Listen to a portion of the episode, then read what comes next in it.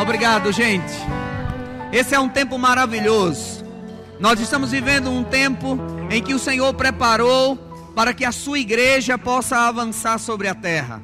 Nós estamos vivendo num tempo em que a unção do Senhor está sendo derramada sobre as nossas vidas, sobre a vida da igreja, para que a igreja possa avançar e possa fazer o trabalho que foi confiado a ela fazer. Eu não sei de você, mas eu estou decidido. Eu quero tocar a minha geração. Eu quero tocar a minha geração de uma forma especial. Eu quero me mover nos melhores dias da minha vida para fazer aquilo que o Senhor nos chamou para fazer.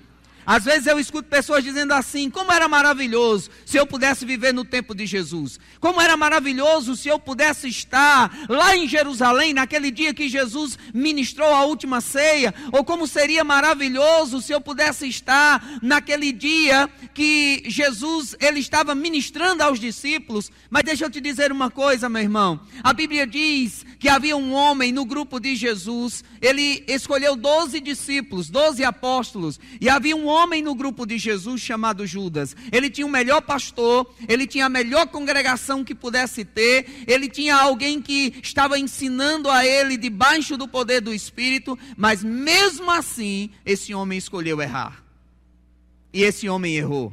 Isso significa para mim que é você que tem que tomar a decisão, que é você que tem que agarrar as coisas de Deus. E há um ditado no mundo que diz: Deus tarda, mas não falha. Mas é mentira. Deus nem tarda nem falha. Deus chega no momento certo. Deus entra no momento certo. Você não nasceu na geração errada. Assim como é, Pedro, Tiago, João, eles estavam com Jesus e eles fizeram uma coisa certa, mas tinha Judas que, mesmo estando com Jesus, fez a coisa errada. E eles estavam para aquela geração. E aqueles onze que sobraram, juntamente com Matias depois, tocaram a, aquela geração, fizeram algo extraordinário. Você está no tempo certo, na geração certa, debaixo da unção certa, para fazer aquilo que o Senhor quer que você faça. E eu queria que você abrisse sua Bíblia comigo em Jeremias capítulo 29, versículo 11, porque eu quero falar nessa noite sobre o poder da visão. Como, era, como é maravilhoso nós estarmos debaixo de uma visão. Deus tem nos dado uma visão, e a visão que Deus tem colocado para que nós possamos seguir e para que nós possamos avançar é que nós queremos alcançar esse mundo com a palavra de Deus. Nós queremos ver nações transformadas, nós queremos ver estados transformados, nós queremos ver cidades transformadas. Nós não somos a única igreja nessa cidade. Nós temos pessoas aqui que são de outras igrejas e que estão trabalhando junto conosco. Nós não somos, como o pastor Bud dizia, a última Coca-Cola no deserto. Nós somos uma equipe, nós somos um time, nós somos o povo de Deus. Nós trabalhamos juntos. Aonde o verbo da vida não consegue ir, a Assembleia de Deus consegue ir. Aonde a Assembleia de Deus não vai, a Batista vai. Aonde a Batista não vai, a Presbiteriana vai. E aonde um não alcança, o outro alcança. Que maravilha! Maravilha, meu irmão. Estamos transformando esse mundo. E é importante nós entendermos isso. Nós estamos transformando esse mundo, avançando debaixo daquilo que o Senhor quer que seja feito.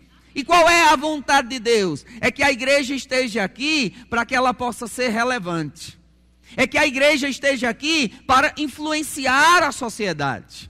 Eu tenho uma preocupação às vezes quando eu escuto falar no crescimento da igreja no Brasil. E eu fico às vezes preocupado porque esse crescimento tem que refletir na sociedade, em mudanças de paradigmas, de pensamento. Esse, esse, esse crescimento tem que mudar a sociedade. Nós precisamos de crente em todas as áreas da sociedade, mas nós precisamos de crentes cheios do poder, cheios do Espírito, cheios da palavra, para que onde eles passem, onde eles estejam, coisas possam possam acontecer.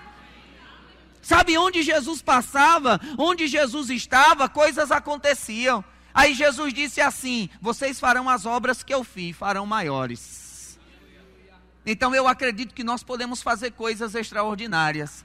Agora veja o que a Bíblia diz aqui, Jeremias capítulo 11, versículo, capítulo 29, versículo 11. Ele disse: Eu é que sei os pensamentos que tenho a vosso respeito, diz o Senhor, pensamentos de paz e não de mal, para vos dar o fim que desejais. Agora, essa palavra pensamentos que aparece aqui, em algumas traduções diz: Eu é bem sei os planos que eu tenho a vosso respeito. Deus tem um plano para a igreja. Deus tem um projeto para a igreja. Quando nós fomos construir esse prédio, quando o pastor foi construir esse prédio, foi feito um projeto, e nesse projeto estava as diretrizes gerais que precisavam ser usadas para que esse prédio fosse construído e ele ficasse seguro e ele servisse para o propósito que ele veio a existir. Havia um projeto. Deus tem um projeto. Deus tem um plano.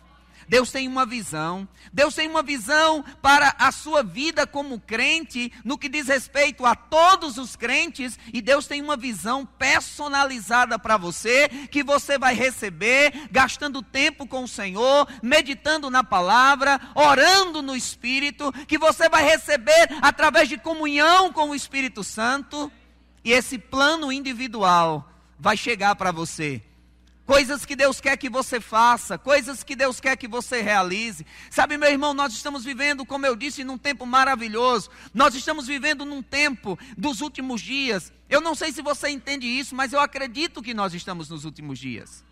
E a Bíblia diz que nos últimos dias vai haver a maior colheita de almas dos últimos tempos.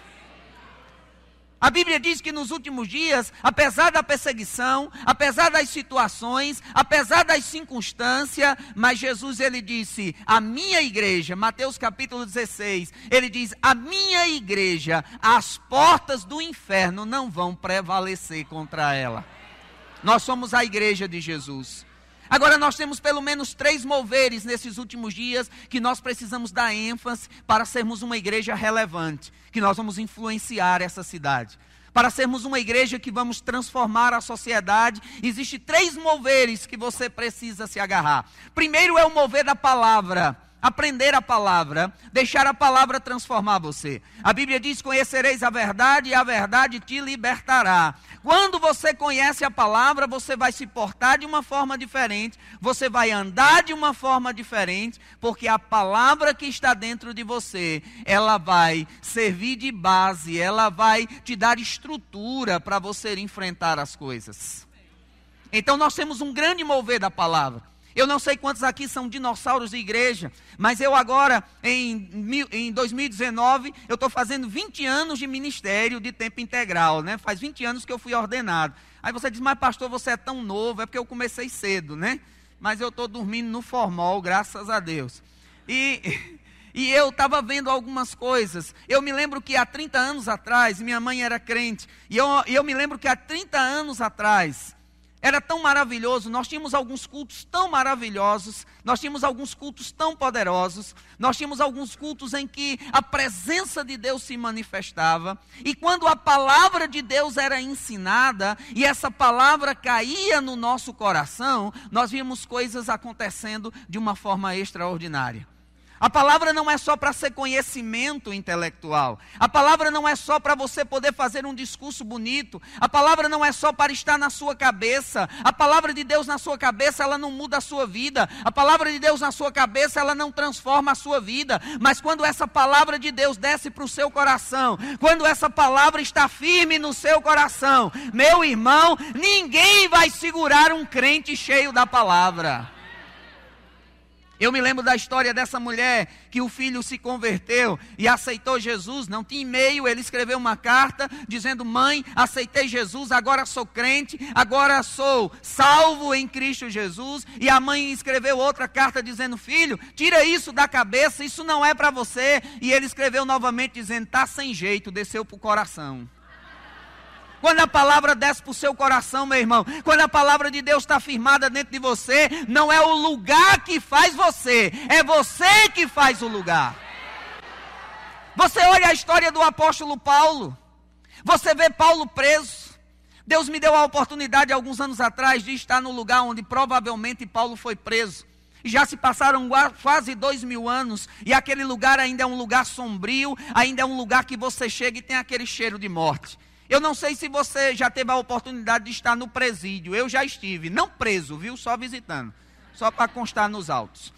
Mas eu já estive no presídio algumas vezes para visitar. E aquele é um lugar que tem cheiro de morte. Eu acredito que se há um lugar parecido com o inferno, é presídio.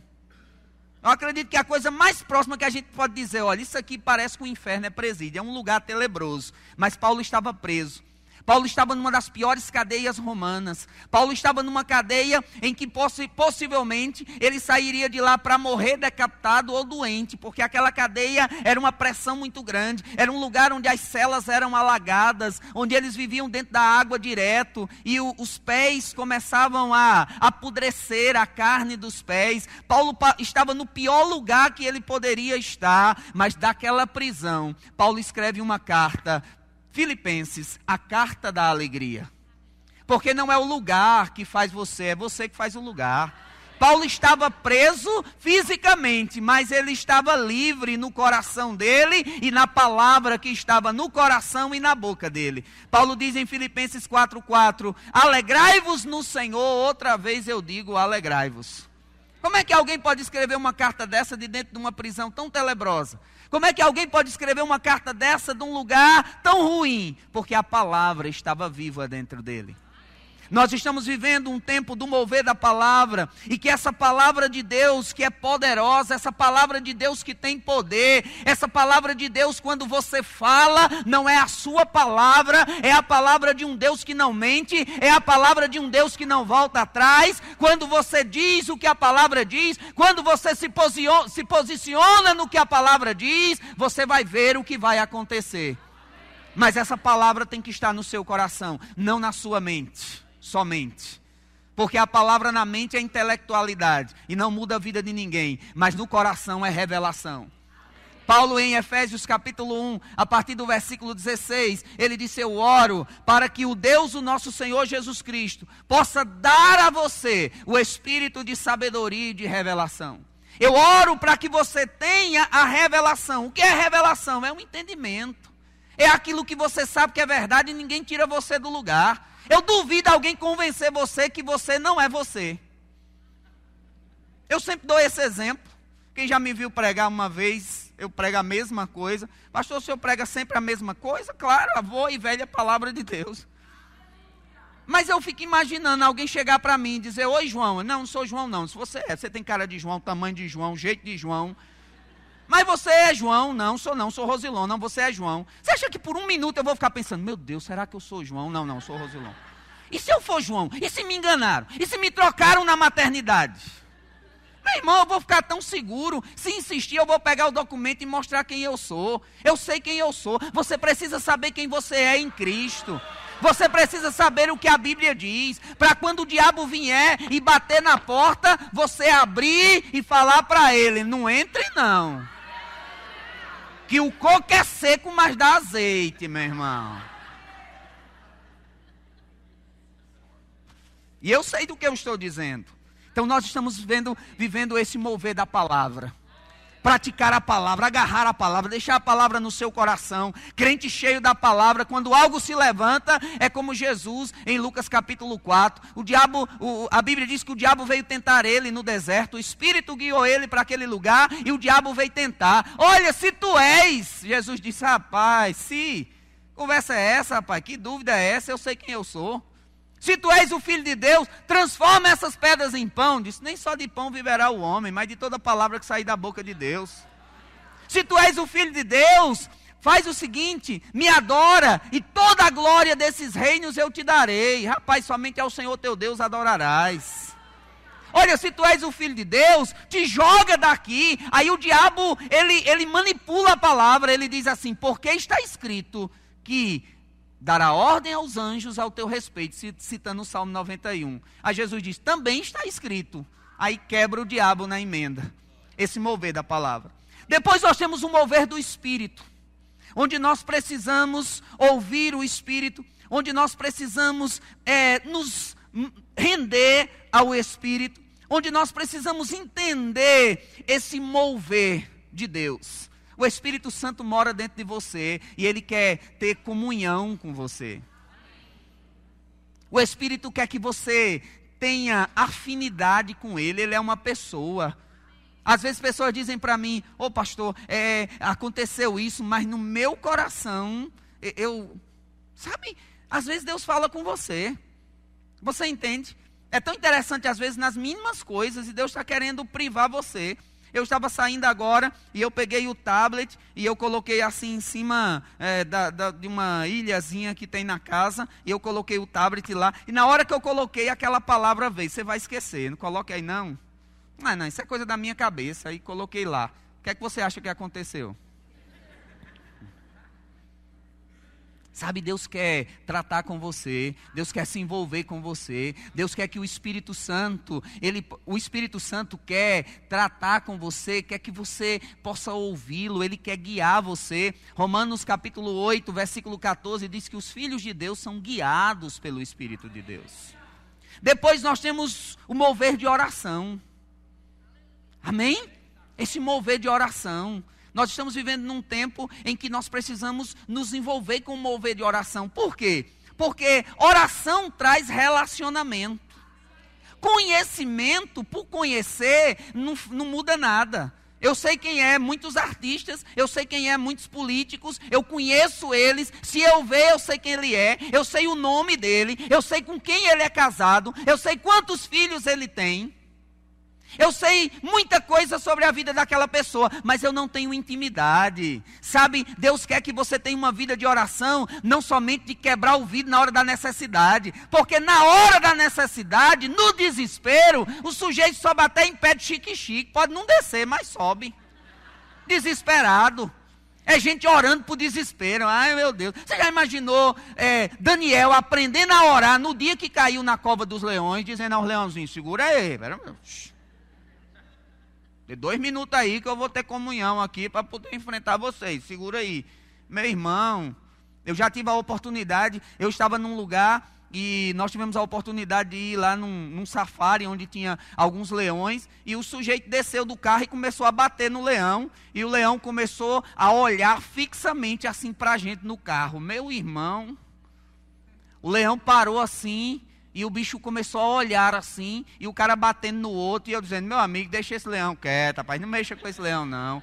Aí o outro ficou olhando assim, e eu fiquei pensando, eu digo, Jesus do céu. Aí eu olhei do lado, tinha um rapaz mais forte do que eu, eu digo, ainda bem que o leão é inteligente. Ele vai escolher, ele vai dizer, eu vou pegar o gordinho, eu vou pegar o gordinho. Ele é inteligente. E eu dizendo, rapaz, não mexe com esse leão não. E o bicho olhando assim, ó, o bicho parado lá, me encarando assim. E eu dizendo, meu Pai Celestial. Você já imaginou? Mas Daniel caiu na cova, meu irmão. Mas intimidade com Deus faz com que, se crente cai na cova, é dia de leão jejumar. Intimidade com Deus, oração, intimidade com Deus através de oração, de relacionamento. Aprende isso. Oração cria relacionamento, relacionamento traz intimidade, intimidade traz autoridade. Porque quando você tem intimidade, você confia. Eu tenho dois filhos, um tem seis, outro tem três anos. Mas você pode ser quem for, se botar a mão assim e disser, Pedro, pula. Ele não pula, não, mas se eu estender a mão, eu não preciso nem falar, ele se joga, porque ele tem intimidade comigo. E essa intimidade faz com que ele tenha confiança de, na hora da dificuldade, se jogar, porque eu sou o pai dele. Nós precisamos agarrar esses moveres dos últimos dias. Por quê? Porque a Bíblia diz em 2 Coríntios, capítulo 10, se você está abrindo aí sua Bíblia, abra aí 2 Coríntios, capítulo 10, versículo 4. A Bíblia diz que as armas da nossa milícia não são carnais mas poderosas em Deus para destruir fortalezas, anulando sofismas. Sabe, meu irmão, o que é fortaleza? São pensamentos errados, pensamentos de uma, uma, uma mentalidade dominada pela ideia que o mundo tem, pelo jeito que o mundo age, pela maneira que o mundo age. Crente não é para agir como o mundo, crente não é para se basear no mundo, como o mundo faz. O mundo tem uma ideia, por exemplo, quer ter, você junta, você agarra e diz: ninguém chega perto, aqui é meu. No reino de Deus, quer ter, você dá, você abençoa. O mundo tem uma mentalidade que a gente até tem um ditadozinho que diz assim: quem tem com que me quem tem que me pague não me deve nada. No reino de Deus você perdoa.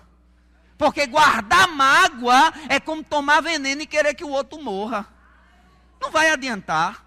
Mas Deus quer que você seja diferente. Você anda na contramão do mundo.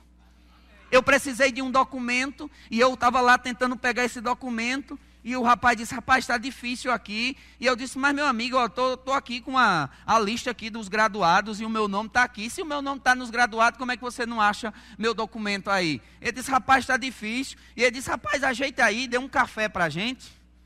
Eu disse, como é o negócio? Dê um café aí para a gente ver o negócio aqui.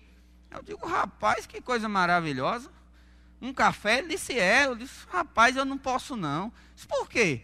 Porque eu sou crente. Disse, besteira, rapaz, todo mundo faz. Eu digo, todo mundo pode fazer, mas eu não faço. E aí eu fui no, no nível superior lá, né? Na outra estação lá, no, no cara que mandava no chefe dele. E eu falei, olha, eu estou precisando desse documento, houve um problema, eu estou indo lá e está criando dificuldade. E o rapaz me pediu um café.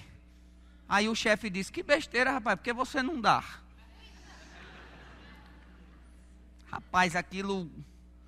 Eu fiquei com vontade de cair na voadora. Ninguém teve essa vontade, só eu, mas eu estou crescendo. E eu, de, eu olhei para ele, eu disse, querido, deixa eu te falar uma coisa, eu sou crente, eu sou pastor.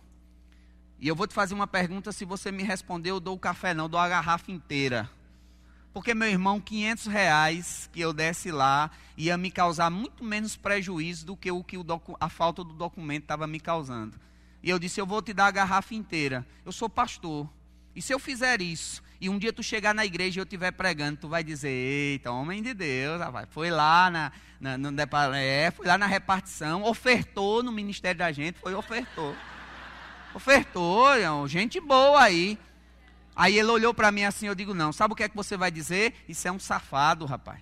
Eu vou ouvir um canalha desse. Esse cara foi lá na, na repartição nossa e subornou a gente para dar um documento a ele. Porque o mesmo, a mesma pessoa que diz para você tem nada não, é a mesma pessoa que vai ser o primeiro a acusar. E você não é crente?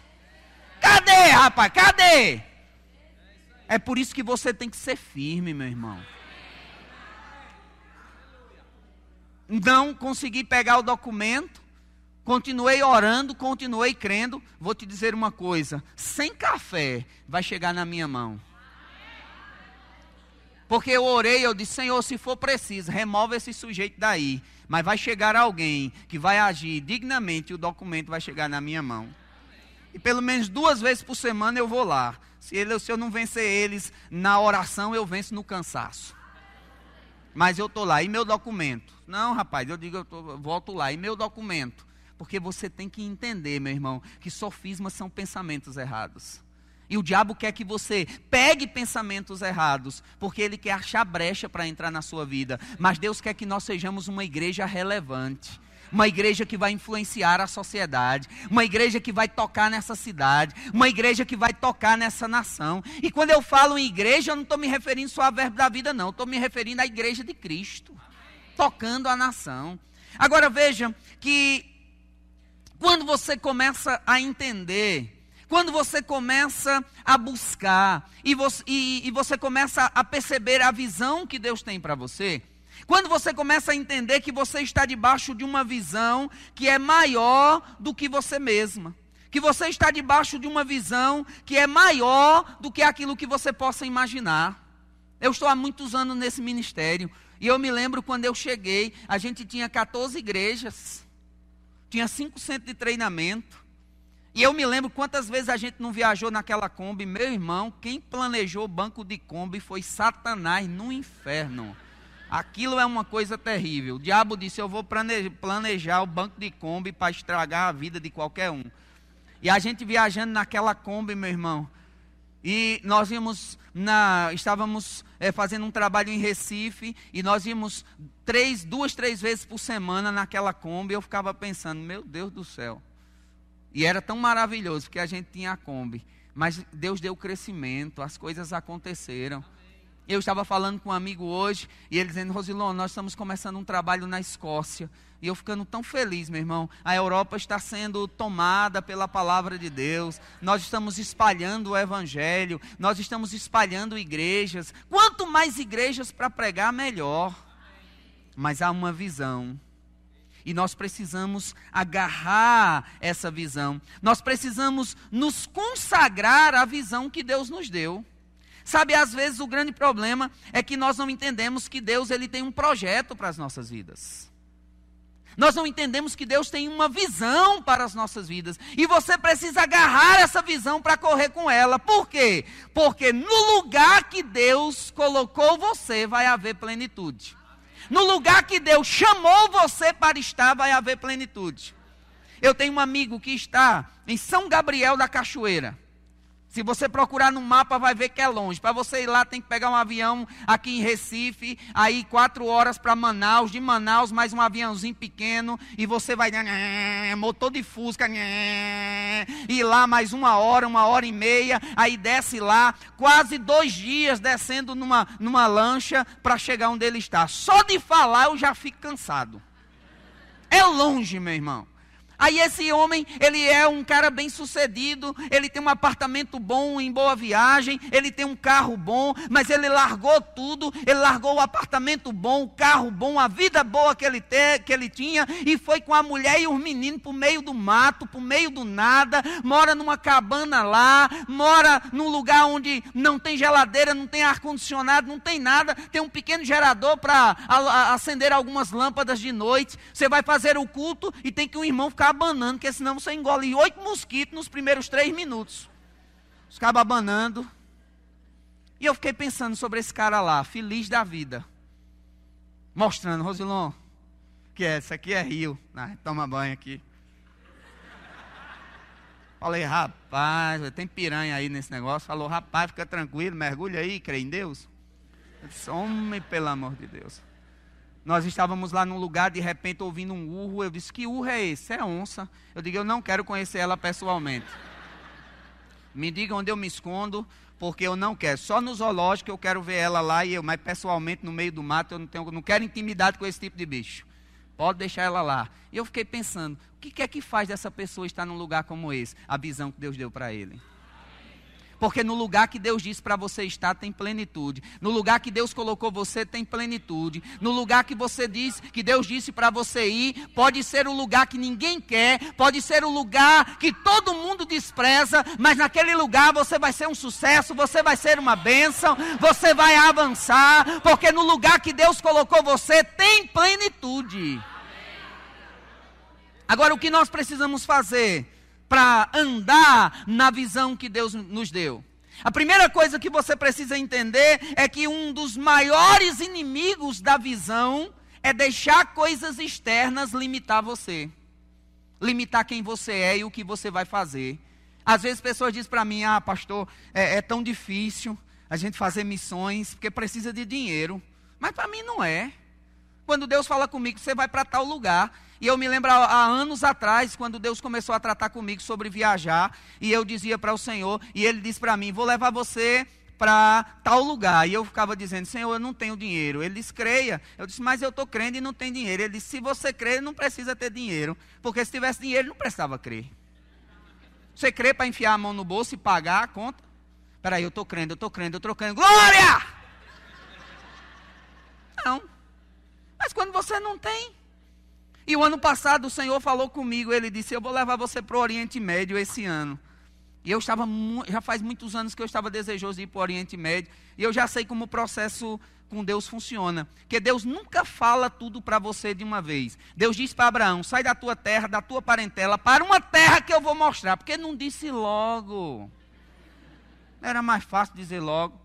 Pega Samuel e diz: vai na casa de Jessé, escolhe lá um, um dos filhos de Jessé vai ser o rei. Não era para ter dito logo que vai vir o primeiro, o segundo, o terceiro, não é nenhum, é o último, é um menino que está escondido. Não era para simplificar o negócio. Mas por que Deus não faz assim? Porque, meu irmão, nós crescemos de degrau a degrau. Se Deus der, der toda a coisa de uma vez, você corre. Eu tenho certeza que se Deus tivesse falado com o pastor Johnny, Quanto seria para construir essa igreja? Você desmaiava. Nós estamos terminando um prédio para 5 mil pessoas. E eu me lembro que a primeira vez que eu fui nesse prédio, o pastor mostrando, olha, o terreno é aqui, e eu olhando assim. Eu digo, rapaz, esse americano é doido. Né? Digo, rapaz, isso aqui é para construir um shopping. que lugar grande é esse? E aí disse, quanto é o terreno? Cento, o dono disse, é 120 mil. E o pastor Bando disse, não, ele vai vender por 70, é porque ele não sabe ainda. E aí, para encurtar a história, foram lá e foi cá e negocia e não sei o quê. E daqui a pouco alguém chega e diz, pastor, que maravilha, que coisa maravilhosa, pastor. O que foi que houve? Disse, o cara vai baixar o valor do terreno. Ele disse que vai fazer para a gente por 100 mil. Aí o pastor disse, não, ele vai vender por 70, é porque ele não sabe ainda. Mas é 70, a gente vai comprar por 70. Aí disse, não, a gente não... Aí, meu Deus do céu, é pastor, olha, ele disse que é a última oferta, ele dá por 80 mil reais. É, não é nem 60, nem é 70, é 80. Mas 10 mil a mais, quem vai querer para 70, a gente crê para 80. O pastor disse, não, é 70, ele vai vender por 70. Aí daqui a pouco o cabo disse, rapaz, olha, eu quero vender por 70. O pastor disse, maravilha, é por 70 que eu quero comprar.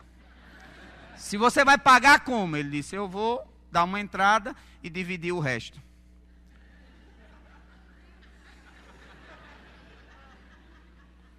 pastor fazer uma proposta desse a ele, pode fazer, porque ele não sabe ainda, mas esse terreno é nosso. Sabe, meu irmão, eu vi como aquelas coisas começaram a funcionar. Eu vi como Deus começou a mover-se.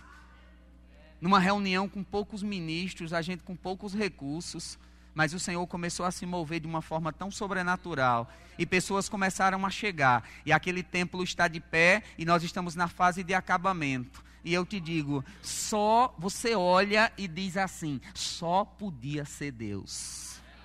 Tem coisas que você vai olhar e vai dizer: só podia ser Deus. Agora, eu estava lendo isso. A Universidade de Harvard é uma das mais conceituadas do mundo. E eles fizeram uma pesquisa com abelha. Pegaram uma abelha chamada Bumblebee. E eles colocaram essa abelha num túnel de vento. E eles fizeram uma pesquisa com essa abelha. E concluíram que a abelha não pode voar. Porque a bumblebee que atravessa o oceano, abelha que é, até então eles não sabiam se ela atravessava ou não, mas estavam tentando entender. Não, essa abelha ela é gordinha demais, as asinhas muito pequenas, não tem aerodinâmica para voar. Então a abelha bumblebee não pode atravessar o oceano porque ela não pode voar essa distância toda e não é assim que funciona. Só esquecer de uma coisa: a abelha não lê pesquisa. Ela não está nem aí para o que Harvard pensa. Ela não está nem aí para o que cientistas pensam, porque Deus fez ela e Deus colocou nela a capacidade de atravessar o oceano.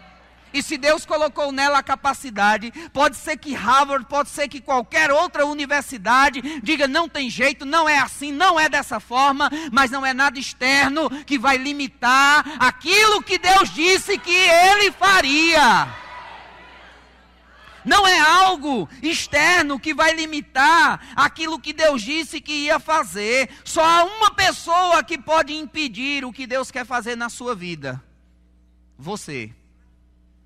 Você pode impedir. Você pode se colocar de uma forma para ser empecilho. Se você olha a vida de Jonas, pense num cara para tentar sabotar o plano de Deus. Mas Deus insistindo com ele, insistindo com ele porque Deus quer que você seja bem sucedido. Então você não pode deixar coisas externas limitar você. Se Deus deu uma visão a você, se Deus deu um plano a você, Deus deu uma visão para essa igreja, nós sabemos onde nós queremos chegar, nós não podemos deixar coisas externas nos limitar, nós não podemos deixar essa ideia, não temos dinheiro, não, nós somos coitadinhos, ai, ai, não, nós temos, nós podemos, se o mundo pode fazer, nós também podemos, o mundo não tem Deus, mas eu e você nós temos, e Deus vai fazer aquilo que Ele disse que faria. Então eu não me preocupo quando Deus diz, eu vou levar você para tal lugar. Às vezes na semana de viajar não tem dinheiro. E como eu disse, Deus falou comigo, na semana de viajar não tinha dinheiro, já tinha chegado a passagem, mas não tinha dinheiro. E eu disse, Senhor, manda dinheiro, porque você sabe que eu não posso passar fome. Não é que eu não queira, é que eu não posso. Não posso não. Dois dias de fome eu já começo a ter visagem, a ver coisa. E às vezes pessoa diz, venha que eu vou lhe tratar feito anjo. Eu digo, quero não, porque anjo não come, não dorme. Eu quero feito anjo, não. Trato feito gente. E na última semana, né? ali na reta final. E eu dizendo, Pai, obrigado, vai chegar. Você falou a tua palavra fiel, Pai, muito obrigado. Eu tenho dinheiro. Tua palavra diz que você é aquele que é financiador dos teus projetos. Pai, eu sei que você falou comigo. Aí um irmão me liga. Rosilon, rapaz, e aí, pastorzão, como é que tá? Eu disse tudo na benção. Esse cara ia saindo de casa agora. Aí fui pegar um CD para colocar aqui no carro para ouvir. Peguei mesmo a ministração tua, tô lembrando de você. Cara, eu tô ligando para pedir a conta que eu quero dar uma oferta. Eu digo, quando ouvir a voz do Senhor, não endureça seu coração. Rocha o nó aí. Sabe, meu irmão, você precisa considerar aquilo que a palavra diz. Não deixe nada externo determinar aonde você vai. Não deixe nada externo determinar onde você vai chegar. Agora, eu vim de carro para cá e eu vim dirigindo. Tudo que acontece fora determina o que eu faço dentro. Eu tenho que olhar para frente para ter cuidado nos buracos, para ver os caminhões, tenho que ficar prestando atenção na pla nas placas. Mas pilotar avião é diferente. É tudo que acontece dentro que determina o que faz fora. Porque no céu não tem estrada, não tem placa.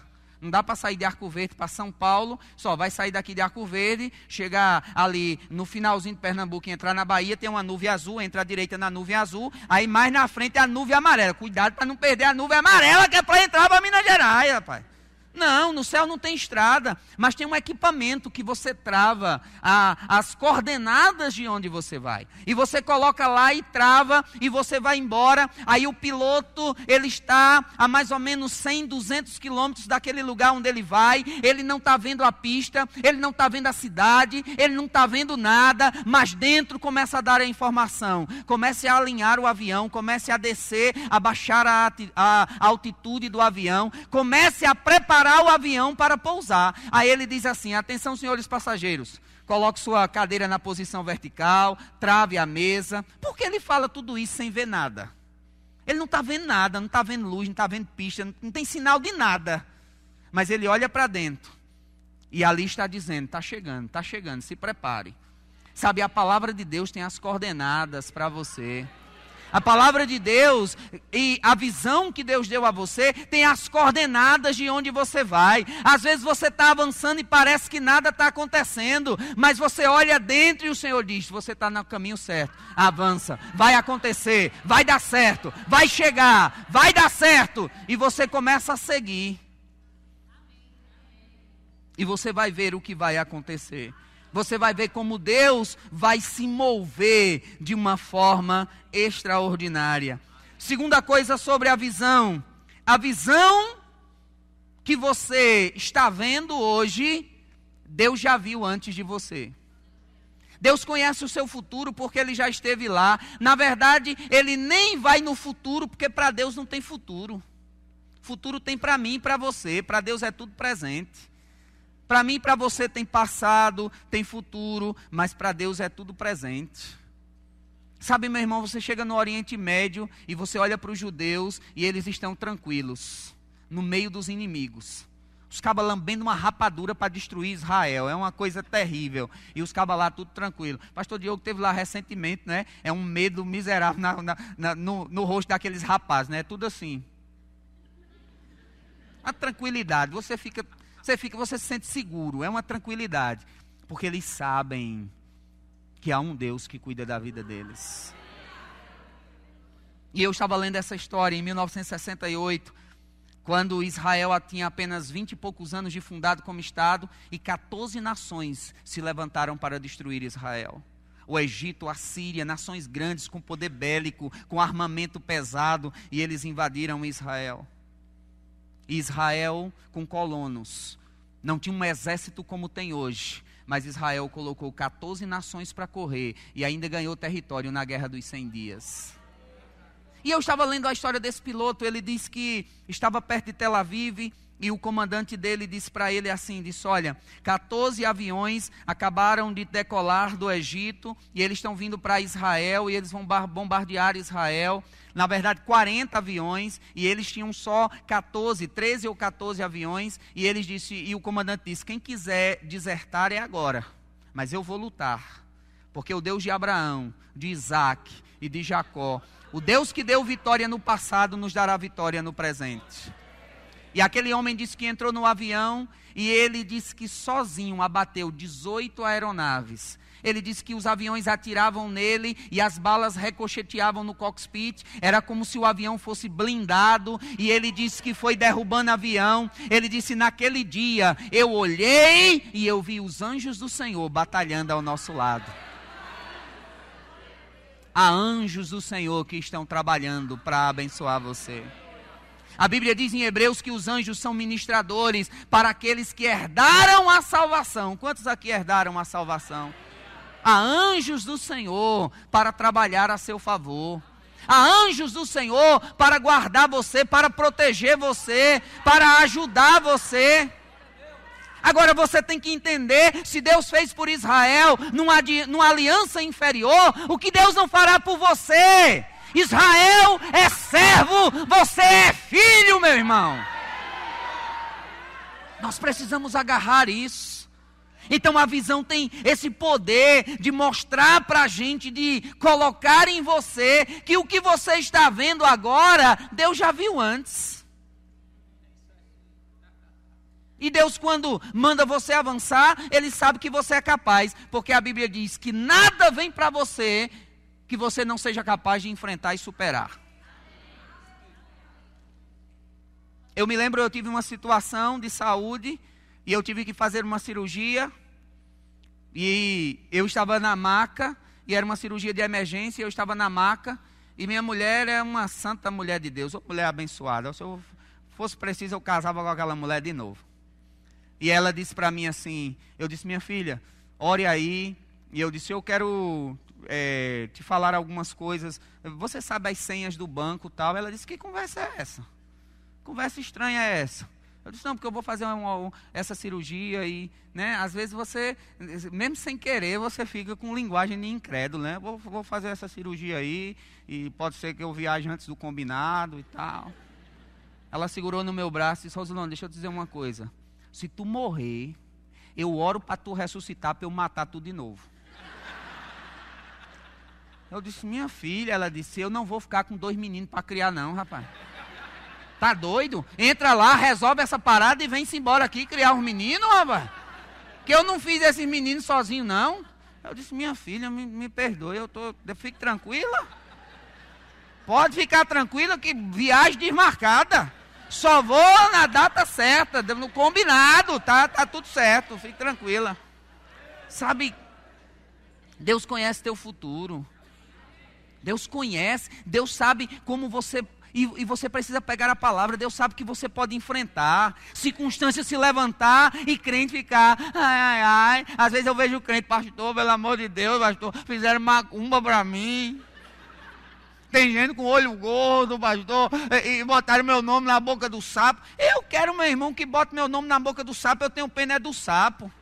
Eu leio Atos capítulo 27, quando a cobra mordeu Paulo, e eu digo para a cobra: em, em, a bichinha.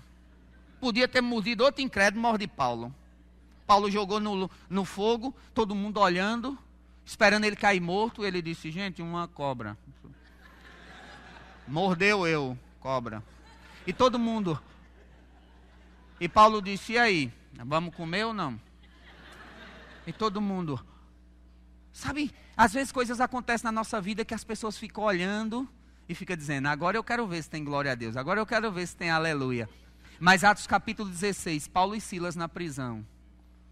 E eles começaram a louvar e a engrandecer a Deus. Não importa o que está acontecendo, você deve ter a palavra na sua boca, a palavra na sua boca. Senhor, tu conhece o futuro, tu já fosse lá, tu sabe como funciona. Pai, em nome de Jesus, aquilo que a tua palavra diz, vai acontecer. Você está comigo? Quarta coisa que você deve entender sobre a visão: a visão tem o poder de determinar nossos sentimentos. E é uma área, irmão, que eu estou batendo pesado, é sobre alma. A gente precisa ter a nossa alma solidificada na palavra. A gente precisa deixar a nossa alma tão solidificada na palavra, tão firme na palavra, que o diabo não vai encontrar brecha quando uma circunstância se levantar. Porque quando o médico chega e diz é câncer, se você não tiver com a alma segura, você cai por dentro. E o diabo encontra a brecha para te matar. Às vezes você está seguro na palavra, às vezes você está seguro no que a palavra diz, você está crendo, mas o diabo encontra a brecha. E o diabo começa a dizer: vai morrer, vai morrer, olha isso. E você começa a se apavorar, porque o, o diabo trabalha com caos, com pavor. Quando você vai resolver algumas coisas, por exemplo, se você estiver perdido, o que é que você tem que fazer? A primeira coisa que tem que fazer, parar. Parar, porque senão você vai começar a andar em círculo, vai começar, você para, fecha os olhos, uns três minutos, para se situar. Espera aí. Vamos tomar controle aqui sobre a ação. Não é assim? Vamos pegar aqui a ação. Sabe, meu irmão, você precisa entender que a, a visão que Deus tem nos dado tem o poder de determinar nossos sentimentos.